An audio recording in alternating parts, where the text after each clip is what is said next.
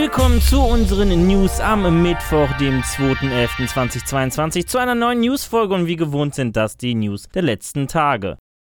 Von Freitag bis Sonntag fand die Polaris, die erste Community Convention Hamburgs statt und das Event feierte ein glänzendes Debüt, was sowohl bei Besuchern als auch Ausstellungen für Begeisterung sorgte und circa 10.000 Gäste anzog. Besonders die Interaktivität und das vielseitige Programm vom Anime-Quiz über Cosplay-Wettbewerben bis hin zum Retro-Flohmarkt kamen gut an. Auch die Polaris-App war ein voller Erfolg mit über 7 7000 Spielern und haufenweise gesammelten Stickern und freigeschaltetem Loot. Zudem sahen per Stream rund eine Million Menschen dem Programm der Polaris und dem ihrer Stars zu. Nächstes Jahr im Herbst geht das Event in die nächste Runde. Ein Möbelhaus und ein Horrorspiel können vieles gemeinsam haben, vor allem wenn das Horrorspiel in einem Möbelhaus spielt. Wie das Spiel The Store is Closed, das in einem schwedischen Möbelhaus namens Deer spielt. Und obwohl das Spiel noch nirgendwo zum Verkauf steht, sondern nur als Kickstarter-Kampagne existiert, bekam Entwickler Jacob Shaw ein anwaltliches Schreiben von IKEA. Im Schreiben wird der Solo-Entwickler aufgefordert, Änderungen am unveröffentlichten Survival-Horrorspiel vorzunehmen. Weil das Spiel ein blau-gelbes Schild mit einem skandinavischen Namen auf dem Geschäft, ein blaues, kastenartiges Gebäude, gelbe, vertikal gestreifte Hemden, die mit denen identisch sind, die von IKEA-Mitarbeitern getragen werden, einen grauen Pfad auf dem Boden, Möbel, die wie IKEA-Möbel aussehen und Produktbeschilderung, die wie eine IKEA IKEA-Beschilderung aussieht, verwendet werden. All dies soll laut IKEA unmittelbar darauf hindeuten, dass das Spiel in einem IKEA-Geschäft stattfindet. Komisch ist jedoch, dass das blaue kastenartige Gebäude und das blau-gelbe Schild nur im Menü zu sehen ist. Zudem, der Name Stier soll ein Akronym für Store sein und ist zudem ein schwedisches Wort, das Kontrolle bedeutet. So die Erklärung von Shaw. Bezüglich der angeblichen IKEA-Möbel erklärt Shaw, dass diese aus einem Möbel-Asset-Package stammen, die er gekauft habe. Zudem wird nirgends die Marke IKEA erwähnt. Nicht im Spiel, nicht auf Bildern, sogar nicht mal auf Kickstarter. Shaw soll die im Schreiben erwähnten Punkte innerhalb von 10 Tagen ändern. Was haltet ihr davon? Eure Meinung in die Kommentare.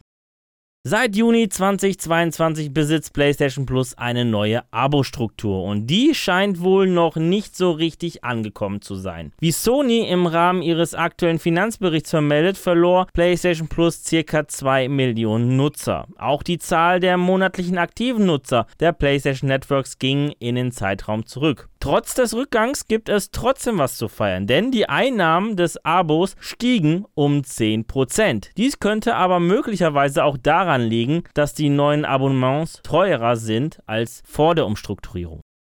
Der Activision Xbox Deal ist immer noch nicht durch und wird weiterhin von den Kartellämtern in aller Welt untersucht. Bisher wurde die Übernahme nur von Saudi-Arabien im August und nur von der brasilianischen Aufsichtsbehörde CADE im Oktober genehmigt. Die britische Aufsichtsbehörde CMA hat ihre Untersuchung jedoch bereits offiziell auf eine zweite Phase ausgeweitet, die eine endgültige Entscheidung im März verkünden will. Auch die Europäische Kommission hat nun laut einem Bericht von Politico etwaige Bedenken hinsichtlich der Übernahme, weshalb die zweite Phase der Untersuchung ausgelöst wurde. Eine endgültige Entscheidung könnte somit erst nächstes Jahr erfolgen. Auch die US-amerikanische Wettbewerbsbehörde FTC untersucht die Übernahme und wird voraussichtlich noch in diesem Jahr ihre Entscheidung treffen.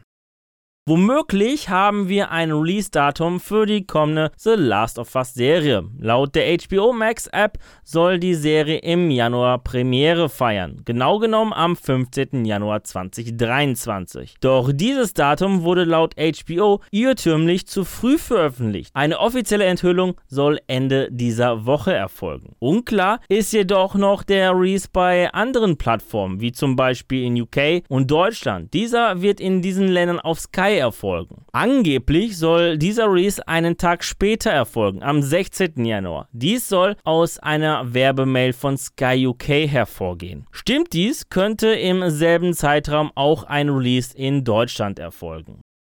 Die wohl kritischste FIFA-Weltmeisterschaft, die diesen Monat in Katar beginnen wird, steht vor der Tür. Und dies nicht nur physisch, sondern auch digital. Wie EA nun offiziell enthüllt hat, wird auch der FIFA World Cup in FIFA 23 als kostenloses Update am 9. November Einzug halten. Spielern, die die WM digital nicht boykottieren, wird es möglich sein, mit einer der 32 qualifizierten Nationalmannschaften vom Öffnungsspiel bis hin zum Finale Finale zu spielen. Zudem kann man auch am Turnier selbst rumschrauben, Gruppen verändern und bestimmte Teams auswechseln. Zudem wird es im Sommer ein weiteres Update geben, zeitnah, wenn die Frauen ihre FIFA World Cup Bühne in Australien und Neuseeland betreten.